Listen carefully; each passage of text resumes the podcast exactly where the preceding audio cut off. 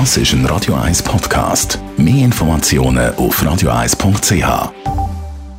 Radio 1 Style. Style. Fashion. Fashion News. Chanel präsentiert nach dem Tod von Karl Lagerfeld seinen neuen Kreativdirektor bzw. Direktorin. In die grossen Fußstapfen tritt Virginie Viard. Man hat sie bei der allerletzten Show vom Lagerfeld schon gesehen. Nach der Modenschau hat sich der Modezar mit ihr gezeigt, als ob er der Welt hat zeigen schaut da, das ist meine Nachfolgerin. Was auch immer die Absicht war, jetzt ist es so. Virginie Viard tritt zwar in grosse Fußstapfen, aber sie war eigentlich schon immer drin. Gut 30 Jahre hat sie an der Seite von Karl Lagerfeld bei Chanel geschafft. Er hat sie mal als seinen rechten Arm bezeichnet und seinen linken auch noch gerade dazu.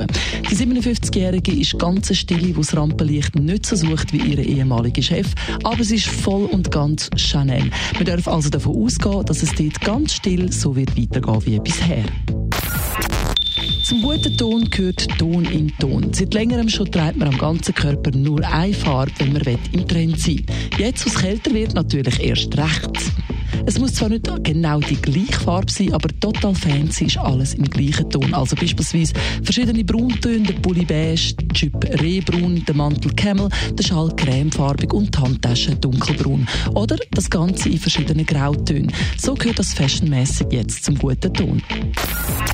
Spektakuläre Modenschau von Valentino in Peking. Im ehemaligen kaiserlichen Sommerpalast hat Valentino eine grandiose Inszenierung von der Daydream Collection gezeigt.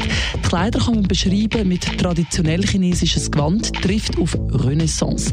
Üppige Roben, üppige Schleifen, viel Pink und Models mit silbrigen Gesichtern. Die Daydream Kollektion wird nur in China erhältlich sein, aber wir hätten hier in Zürich sowieso keinen Platz im Tram mit diesen riesigen Kleidern. 1 Style. Style. Fashion.